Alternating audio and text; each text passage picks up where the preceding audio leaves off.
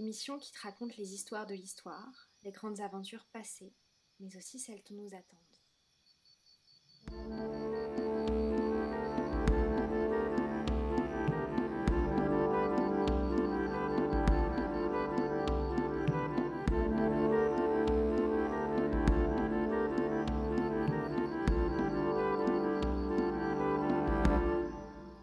Bienvenue, je m'appelle Chloé. Je suis devenue passionnée d'histoire en CE2 quand ma maîtresse m'a parlé des grottes de la préhistoire et du travail des archéologues.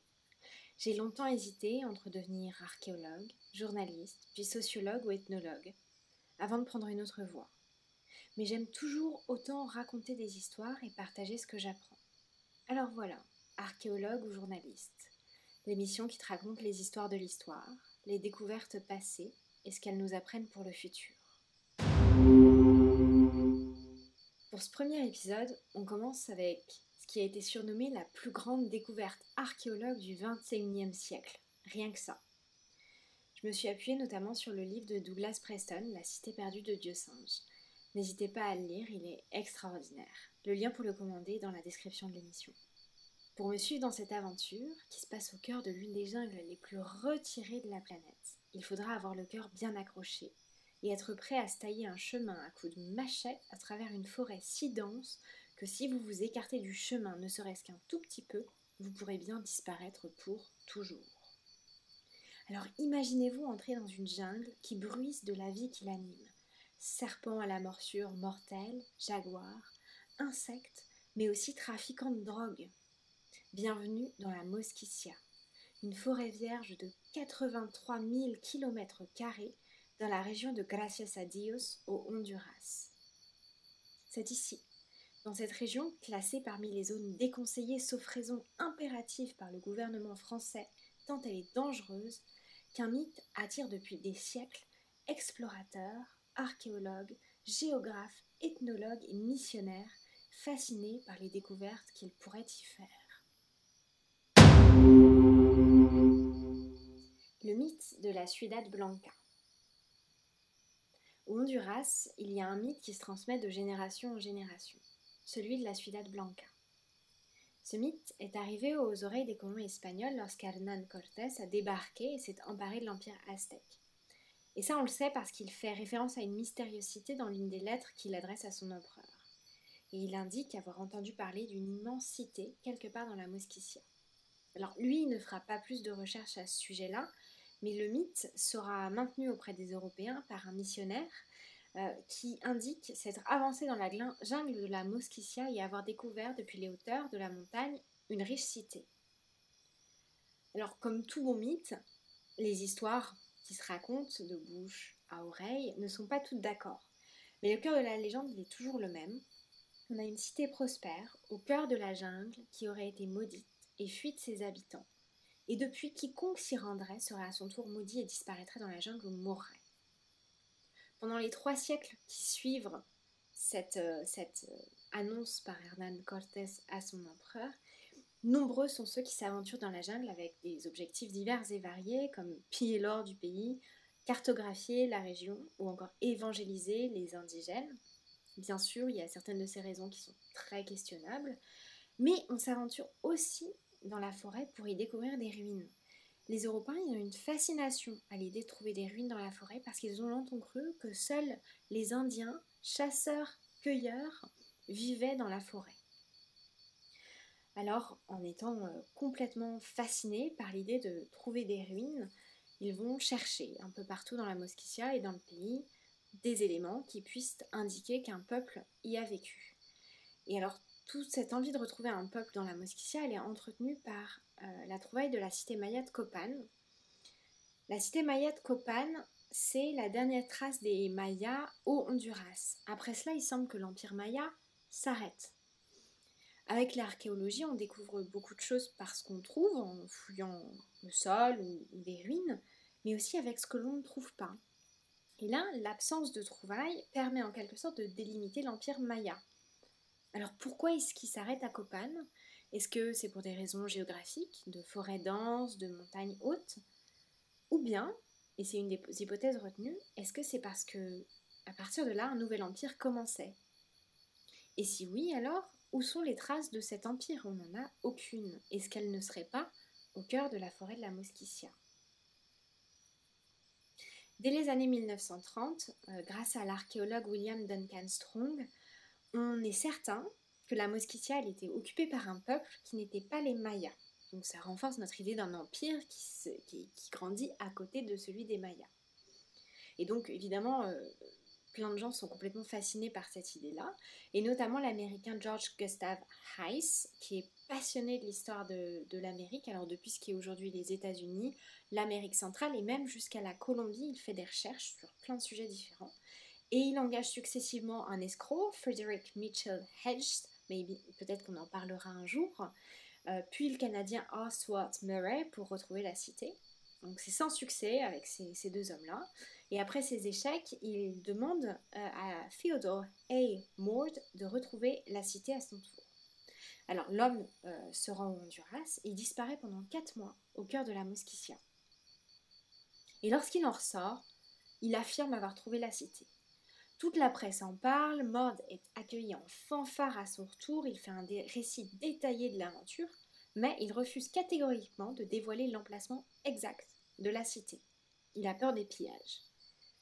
Maud aurait souhaité retourner au Honduras, malheureusement ça n'arrivera jamais. La Seconde Guerre mondiale éclate, euh, il devient espion, correspondant de guerre, et lorsqu'il rentre, il sombre dans l'alcoolisme et il se suicide sans jamais avoir révélé l'emplacement de la cité perdue. Son récit, il garde la légende bien vivace, puisqu'apparemment on a un témoin, quelqu'un qui a retrouvé la cité, mais on ne sait toujours pas exactement où elle est. Alors c'est pour ça que Douglas Preston, l'auteur du livre sur lequel je m'appuie, euh, cherche à se procurer les journaux de Mord, qui a bien sûr euh, écrit durant les quatre mois où il a disparu dans la Mosquitia pour raconter son voyage. Et donc il finit par pouvoir mettre la main sur une copie des journaux et ils restent absolument sans voix à leur lecture. Apparemment, Mord n'a absolument pas cherché la cité. Il a cherché de l'or, et il a inventé de toutes pièces le récit qu'il a fait aux journaux. Il a même écrit, le dernier jour de l'expédition dans son journal, Nous sommes convaincus qu'aucune grande civilisation n'a jamais existé ici, et qu'il n'y a pas de découvertes archéologiques remarquables à y faire. Il a tout inventé. Mais alors, la Ciudad Blanca est-elle un mythe ou simplement très bien caché? Retour au présent. C'est avec Steve Elkins, un réalisateur américain, que notre histoire continue.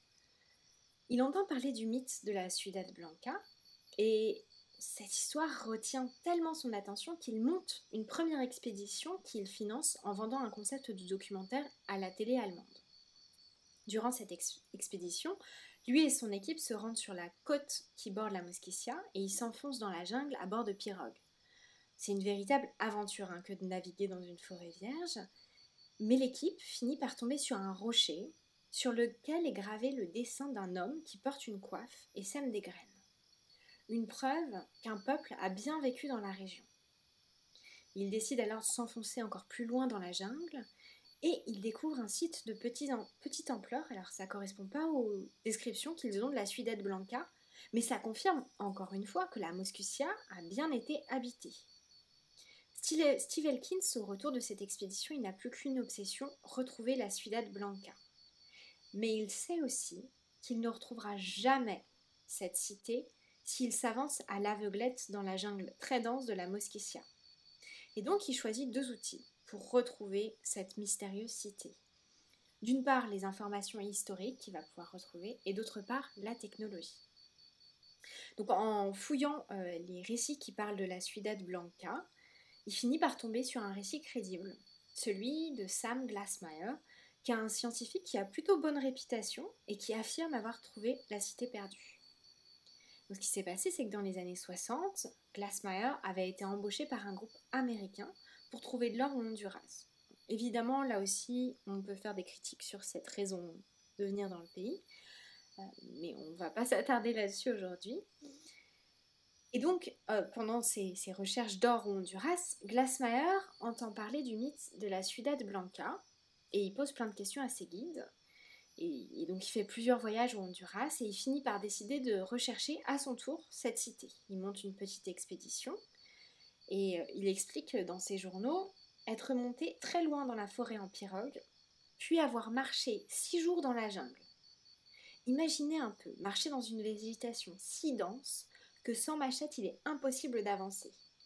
Six jours au milieu du verre, des insectes, des serpents, dans un lieu rarement foulé par l'homme et plus encore par l'homme occidental. Glassmeyer, il précise qu'il ne connaît aucun endroit aussi isolé à la surface du, du globe. Et après six jours de marche, avec son équipe, il découvre des monticules sous la jungle, des artefacts au sol, un siège orné d'une tête d'animal et des ruines de bâtiments en pierre. Les hommes explorent les lieux pendant plusieurs jours, mais il vient un moment où ils doivent rebrousser chemin parce qu'ils arrivent au bout de leur vivre. De cette expédition de Glassmeyer, Sivelkins retient une carte que Glassmeyer a fait à la main, et donc elle n'est pas très précise, mais elle suffit pour connaître l'emplacement exact euh, d'une vallée qui pourrait peut-être être l'endroit où la Ciudad Blanca aurait été érigée. Donc ça c'est au niveau historique, voilà la, la trouvaille d'Elkins. Au niveau technologique, Elkins y fait appel à un scientifique qui a déjà découvert une cité sous le sable grâce aux images satellites. Le nom du scientifique c'est Ron Blum et avec son équipe, il s'attelle à la tâche d'analyser les images satellites de la Mosquitia. Alors c'est beaucoup plus difficile d'analyser des images de jungle que des images de sable puisque les radars satellites peuvent voir sous le sable alors qu'ils ne peuvent pas voir sous les matières organiques qui composent la jungle. Mais en compulsant les images, ils finissent par identifier une zone qui semble contenir des formes droites et courbes qui ne seraient pas naturelles. Ils baptisent cette zone T1 pour Target 1. Et en effet, cette vallée, elle semble être l'endroit parfait pour que se développe une cité. C'est une formation géologique qui ressemble à un cratère encerclé d'une forteresse naturelle composée de crêtes vertigineuses. Au centre, on a des collines, des terrasses et des plaines d'inondations. Bref, l'endroit parfait. Les images satellites, de manière assez extraordinaire, elles ne montrent aucune trace d'occupation humaine. En fait, contrairement à ce qu'on croit, c'est extrêmement rare, parce que même dans les espaces les plus reculés de l'Amazonie ou de la Nouvelle-Guinée, il y a des traces de passage de peuples, de chasseurs-cueilleurs qui viennent régulièrement, même dans ces endroits très reculés.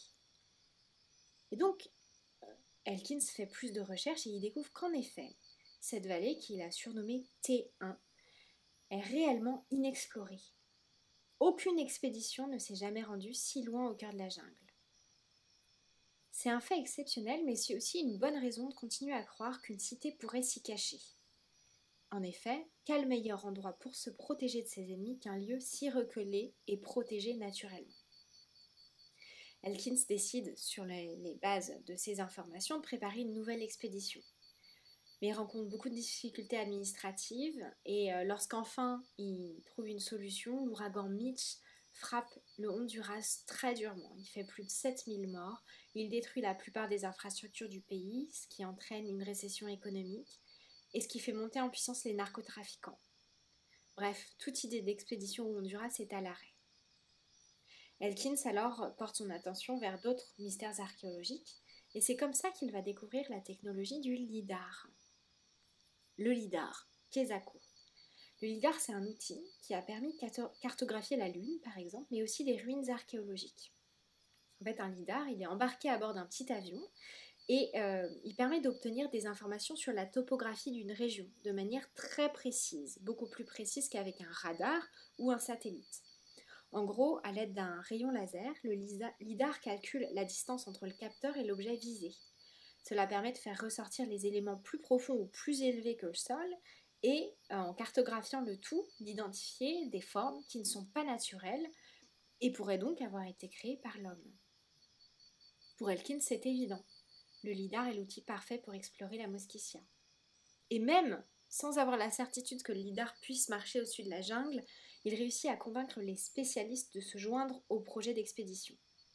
Et donc, il est décidé de passer au, LIDAR quatre zones. Donc la zone T1 qui est déjà identifiée, une zone qui s'appelle T2, T3 et T4. Il, euh, en préparant cette expédition, Elkins découvre malheureusement que la déforestation a déjà atteint T4 et que s'il y avait des ruines, elles ont probablement déjà été dépouillées de leurs artefacts. Et donc il n'y a plus que trois zones potentielles à explorer, à au moins cartographier avec le LIDAR. Tout ceci a bien évidemment un coût, et donc à nouveau, c'est en faisant un documentaire avec son ami Bill Benenson qu'Elkins décide de payer les frais. Ce sera l'objet d'une critique par la communauté archéologique qui n'appréciera pas cette mise en scène euh, des recherches. Donc la première étape de l'expédition, c'est l'exploration aérienne avec le LIDAR. Un petit avion est envoyé en survol des trois zones pour cartographier la région. Et donc lors de la première euh, mission de vol, les attentes sont à leur comble et ouf, les images du LIDAR sont exploitables. Le deuxième jour de survol de la zone, le technicien LIDAR qui est embarqué, il indique avoir vu à l'œil nu des éléments qui ne semblent pas naturels au sol. C'est donc très encourageant. Ces photos sont pas nettes, mais il semble en effet qu'il puisse y avoir quelque chose. Et le lendemain, troisième jour de survol de la zone, Douglas Presson, l'auteur du livre, demande à monter dans le petit avion pour lui aussi survoler T1. Et il décrit la vue en ces termes.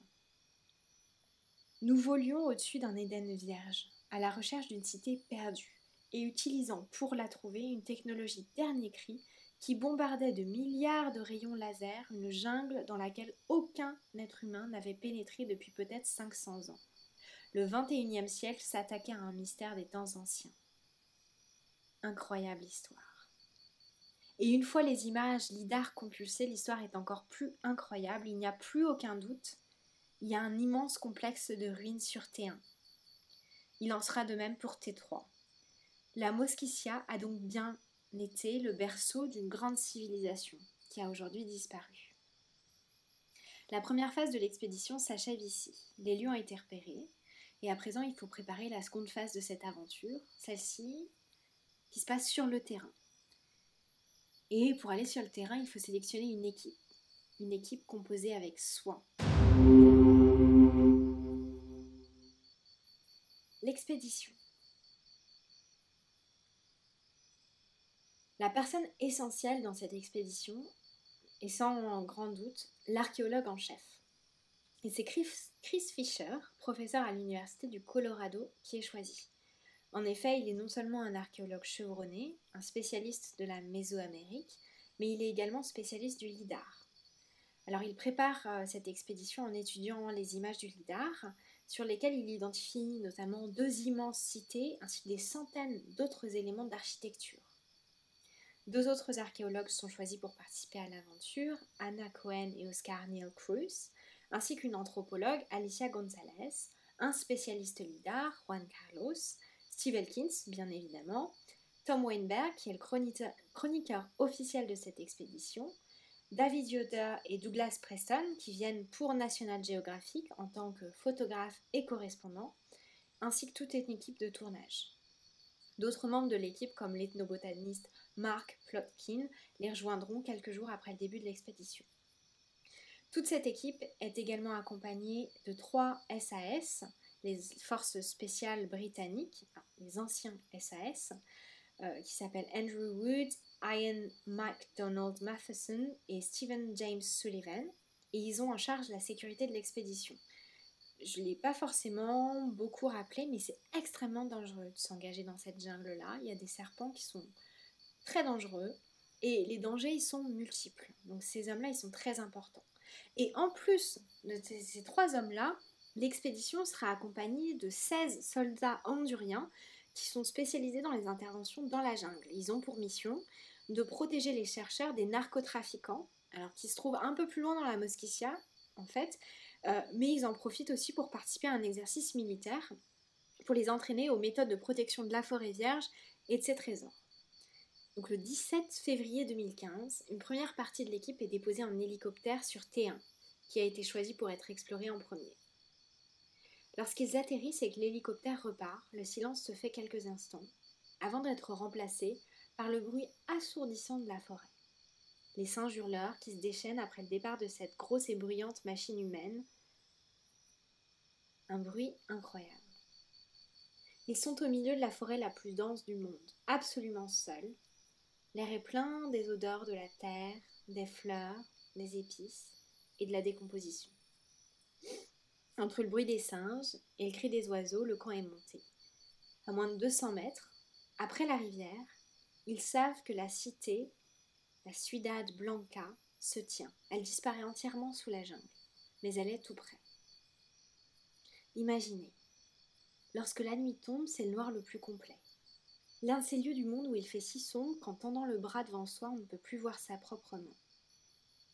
C'est à ce moment-là que choisissent les insectes pour faire leur entrée. Moustiques et autres s'en donnent à cœur joie.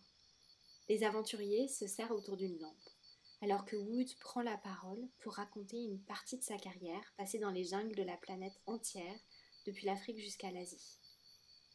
Il raconte n'avoir rien vu de tel que la mosquitia, et qu'il lui semble que les animaux les entourant n'ont jamais vu d'humain auparavant. Ils sont probablement dans un, des endroits les plus reculés du monde. Encore une fois, c'est un témoignage de l'extrême isolation de la mosquitia, qui est restée très préservée.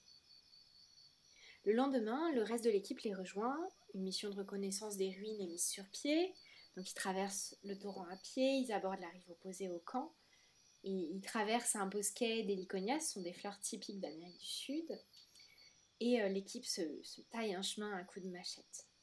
Très vite, les archéologues réalisent qu'ils sont en train d'entrer dans la cité, mais que c'est difficile à dire, parce que sous la jungle dense, un voyageur non averti pourrait passer à côté sans réaliser la proximité de la cité qui est complètement engloutie par la jungle.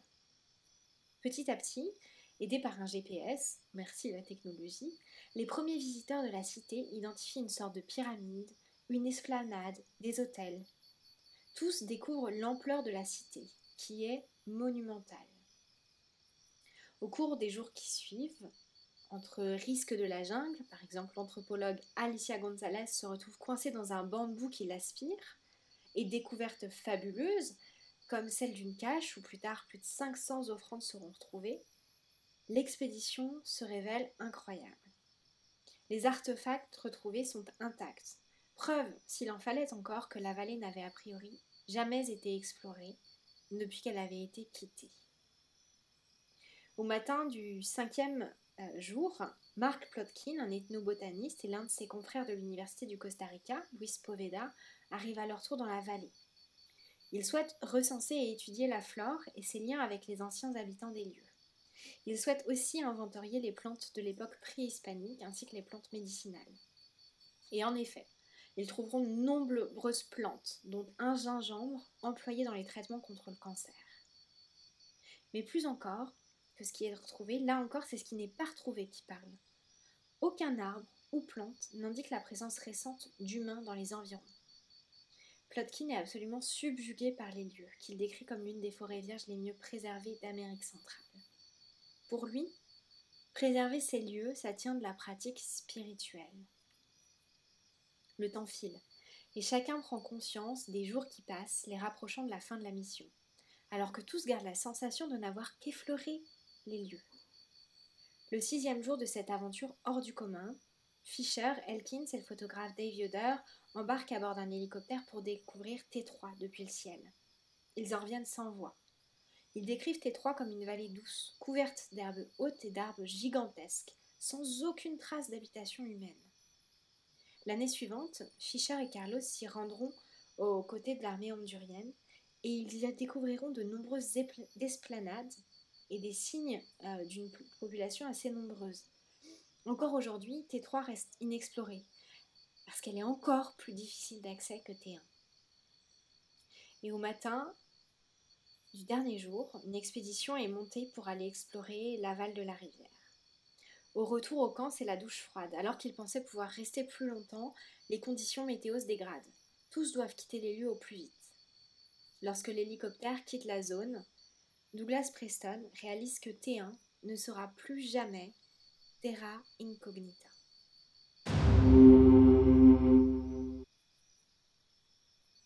Au retour de l'expédition, le président hondurien rend public les découvertes faites par l'équipe de Steve Elkins et Douglas Preston propose à National Geographic un court article pour son site internet où il décrit leur aventure. Cet article crée une émulation. Une cité perdue retrouvée, c'est très rare. Et très vite, la nouvelle fait la une des journaux, titrant La Ciudad Blanca est retrouvée.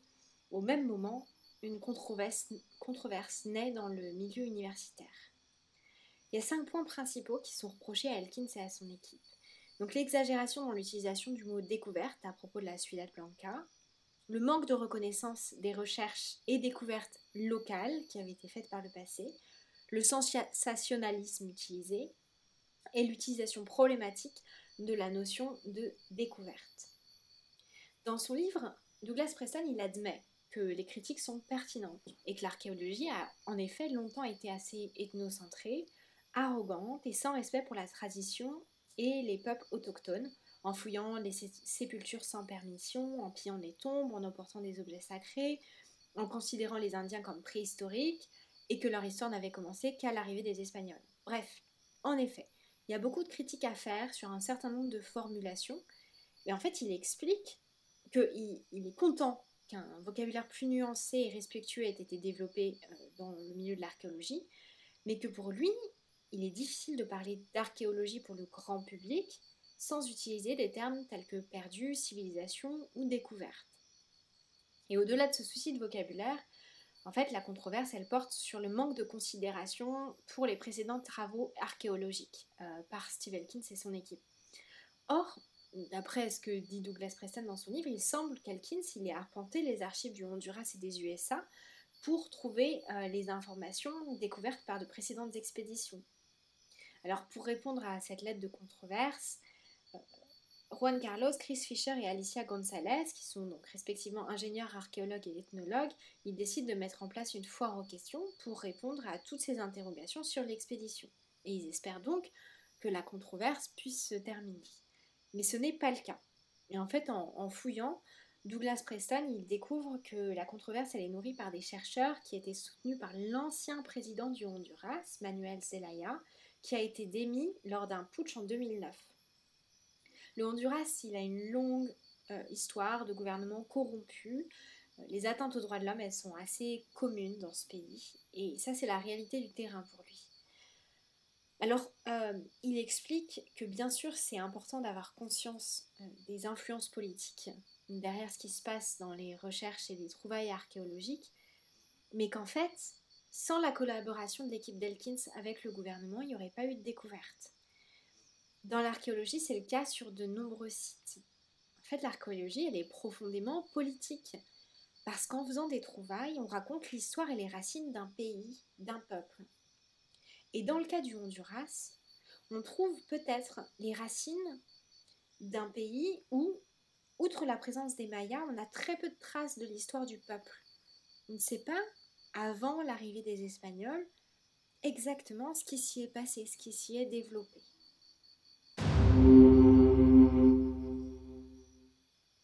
Les trouvailles de la cité.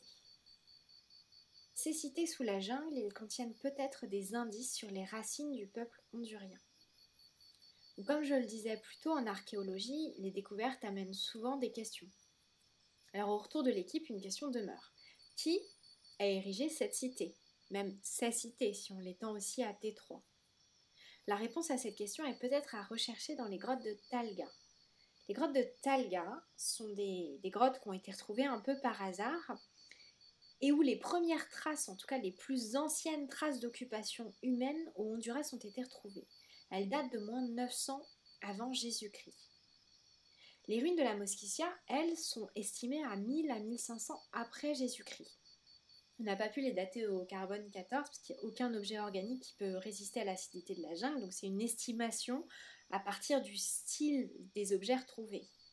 Donc qu'est-ce qui s'est passé entre moins 900 et 1000 à 1500 après Jésus-Christ? Est-ce que les chambres funéraires retrouvées dans les grottes de Talga ont été construites par les ancêtres des créateurs de la cité retrouvée par Steve Elkins et son équipe? On ne sait pas. Et entre ces deux éléments archéologiques, on n'a aucune trace de ce peuple. S'il y a un lien, il faudra davantage fouiller les ruines trouvées dans la Mosquitia. C'est un, chantier qui s'annonce juste faramineux. À, titre d'indication, la cité maya de Copan, dont j'ai parlé plusieurs fois, au Honduras, elle a été retrouvée il y a un siècle. Et aujourd'hui, on estime que seulement 20% du site a réellement été exploré. Alors imaginez mener les mêmes explorations dans la jungle, dans un site qui est infiniment plus difficile à explorer, peut-être beaucoup plus grand et aussi très redoutable, parce qu'il y a euh, non seulement la dangerosité des serpents, mais également des maladies. Il y a plusieurs membres de la première expédition d'Elkins qui ont attrapé la leishmaniose, qui est une maladie assez grave et maltraitée. Et puis il y a également tous les dangers inhérents à la jungle. Euh, et dans la seconde expédition qui a été menée ensuite à la Mosquitia, il y a de nombreux euh, chercheurs qui ont frôlé la mort. Donc en attendant d'en savoir plus sur ces lieux, de pouvoir mener des recherches plus approfondies, on en sait toujours très peu sur la civilisation de la Mosquitia. Elle reste si peu connue qu'elle n'a même pas de nom. Et on doit donc s'appuyer sur les éléments qui ont été retrouvés lors de ces, ces deux expéditions pour répondre à certaines questions, dont une de taille. Pourquoi une cité si prospère a-t-elle été désertée? Est-elle simplement disparue? Alors, je vous ai indiqué qu'une cache qui contient plus de 500 artefacts avait été retrouvée. D'après les chercheurs, tous les objets y auraient été déposés en même temps et brisés lors d'un rituel, comme une offrande aux dieux lors de l'abandon de la cité. Les mythes de la Ciudad Blanca, ils racontent qu'une grande cité a été frappée par une catastrophe, que sa population a décidé de l'abandonner pour échapper à la colère des dieux, et la considérant comme maudite. Souvent, on sait que derrière les mythes, on retrouve un fond de vérité. Et ici, L'une des hypothèses probables, c'est que la cité, en effet, a subi les assauts d'un ennemi invisible. Pas les dieux, un virus. C'est l'une des hypothèses des chercheurs. La variole, qui est décrite comme une des pires maladies ayant frappé les humains, est extrêmement contagieuse et mortelle.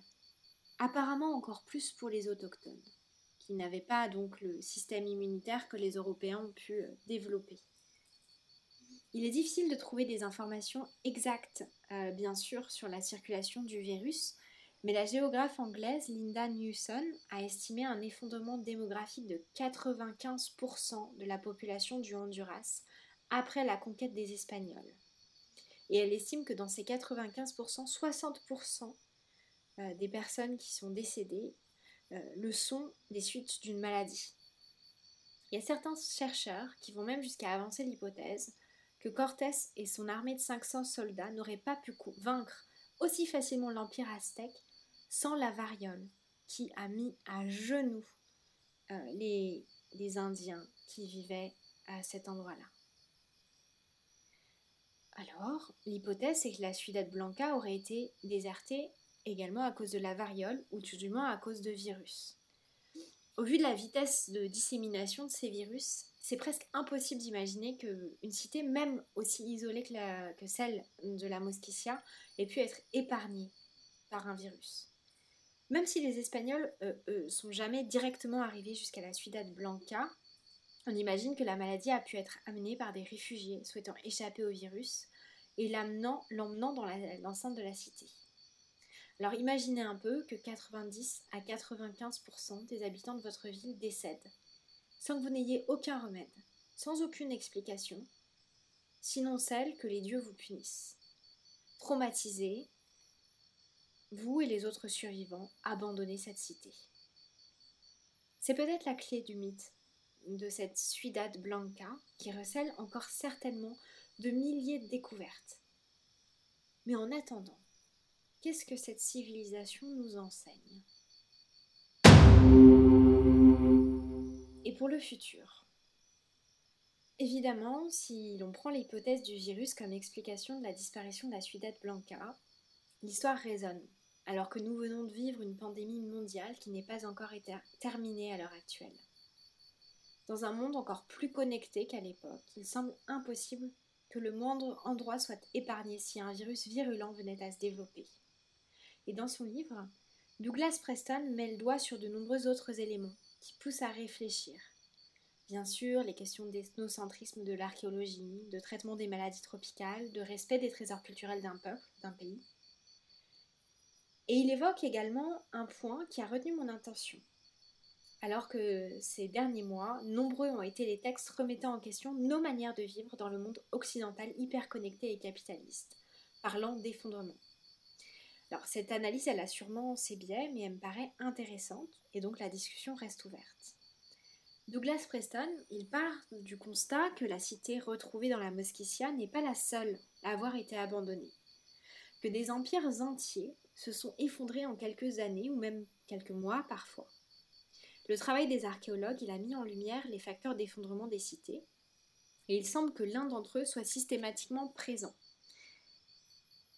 Et c'est le facteur de l'élite, une élite qui peut être politique, religieuse ou économique, l'élite qui parasite le reste de la société en ne remplissant plus sa première obligation, à savoir assurer le bien-être des populations. Il semble que dans de nombreux cas, lorsque les classes ouvrières supportent trop de tensions, qu'elles soient économiques, autour de la santé, de l'environnement, et que ces tensions euh, n'ont pas de réponse proposée par les élites, ou pas de réponse suffisamment adaptée ou suffisamment forte, alors l'effondrement commence. Douglas Preston prend l'exemple de la cité maya de Copan. En 650 après Jésus-Christ, il semble qu'elle ait vécu une forte croissance démographique, mais que cette croissance n'ait pas été accompagnée d'une augmentation du rendement des cultures agricoles. par conséquent, la faim a fait son entrée. Et donc, mécontentement de la population face à l'élite, qui choisit de multiplier les guerres et les pillages, alors parce qu'on a vu que dans certains cas ça peut souder la société, mais aussi pour aller chercher de la nourriture euh, ailleurs. Et cette élite lance également des projets de construction publique pour créer des emplois, renforcer la vie cérémonielle et donc consolider leur propre caractère sacré. Pour créer tous ces nouveaux bâtiments et les emplois, il faut couper davantage d'arbres. Et donc ça crée un phénomène de déforestation, d'assèchement des sols. Bref, on rentre dans un cercle vicieux. Et donc la cité s'enfonce dans la crise les élites s'accrochent à leurs privilèges.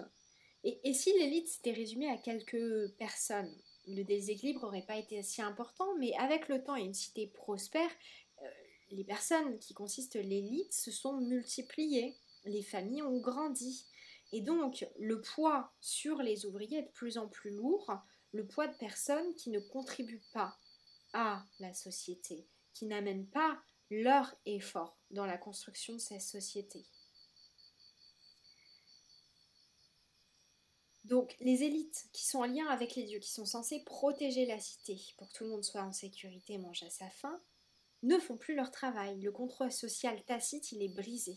Et en l'espace d'une génération à Copan, ce qui se passe, c'est que les affrontements entre peuple et élite se multiplient, et petit à petit, la cité se vide de ses habitants. Clairement, en fait, dans ce cas où l'élite ne remplit plus sa fonction, que ce soit à Copan mais aussi ailleurs, la source du conflit, c'est pas la pauvreté, c'est pas l'opposition riche contre pauvre.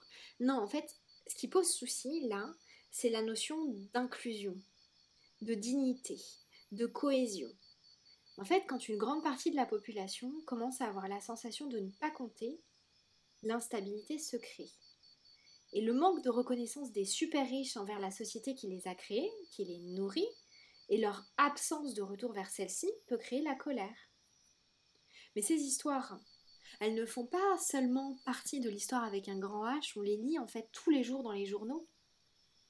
Au moment où j'enregistre ce podcast, le mouvement Black Lives Matter bat son plein. Alors bien sûr, cette idée de dignité, d'être reconnu, d'avoir sa place, elle résonne. Elle résonne bien sûr pour les Noirs, mais aussi pour tous ceux qui sont exclus de la société, qui ne se sentent pas reconnus alors que les plus riches vivent une vie toujours plus facile, sans reconnaître que leur richesse dépend du labeur et même de la pauvreté parfois des autres. Une part grandissante de la population a le sentiment que le contrat social dont je parlais plus tôt n'est plus rempli. Alors vers quoi est-ce que cela nous mène? Est-ce qu'on est en train d'observer les premières traces d'effondrement de notre société? Seul l'avenir pourra nous le dire. Pour le moment, L'effondrement de la biodiversité, lui, est le seul effondrement qui soit acté par la science. Et les archéologues, dans le passé, le décrivent comme un accélérateur de l'effondrement d'une civilisation. Dans beaucoup de cas, l'environnement a été dégradé par l'action de l'homme ou simplement par un phénomène climatique naturel? Alors lorsque le biologiste Trond Larsen, qui est envoyé dans la Mosquitia pour y évaluer le terrain, parle d'une forêt vierge immaculée, d'un habitat idéal pour les animaux tropicaux sensibles, que les ethnobotanistes trouvent des plantes médicinales qui peuvent peut-être soigner le cancer. Il faut les écouter et prendre conscience de ce qui se joue. L'équilibre de l'ensemble de notre planète. Il est d'ailleurs déjà remis en jeu et chacun a son rôle à jouer. Dans le cadre de la mosquitia, la menace de la déforestation est réelle, pour les ruines et pour la biodiversité. Les gouvernements, quand ils ne sont pas, comme au Brésil par exemple, complices de la déforestation, ont peu ou pas de moyens de lutter contre celle-ci. Et la déforestation, elle a lieu non pas pour rechercher des espèces précieuses dans la plupart des cas, non, c'est pour avoir plus d'élevage bovin pour qu'on ait plus de hamburgers dans nos fast-foods. Alors en fin de chaîne, tout un chacun est aussi responsable. Responsable de la biodiversité, mais aussi du futur de notre planète. Vivre dans une société mondialisée et hyper connectée, ça a plein d'avantages, mais c'est aussi le devoir de se renseigner et lorsque c'est possible d'agir. Alors, la mosquitia, a disparu il y a des siècles sous la, la cité de la Mosquitia a disparu il y a des siècles, sous la jungle, à cause d'un virus, probablement. Et peut-être que nous, nous sommes en train de créer notre propre disparition à cause de nos actions. Alors il est peut-être temps d'apprendre du passé, de rééquilibrer les forces entre élite et le reste du monde. Et peut-être également entre l'homme et la nature. Comme il semble qu'il y a des siècles, les hommes et les femmes de la Ciudad Blanca soient parvenus à le faire au cœur d'une jungle qui nous paraît aujourd'hui invivable. J'espère que ce premier épisode de Archéologue ou journaliste vous aura plu. Je reviens très vite avec un nouvel épisode et je vous souhaite une belle journée.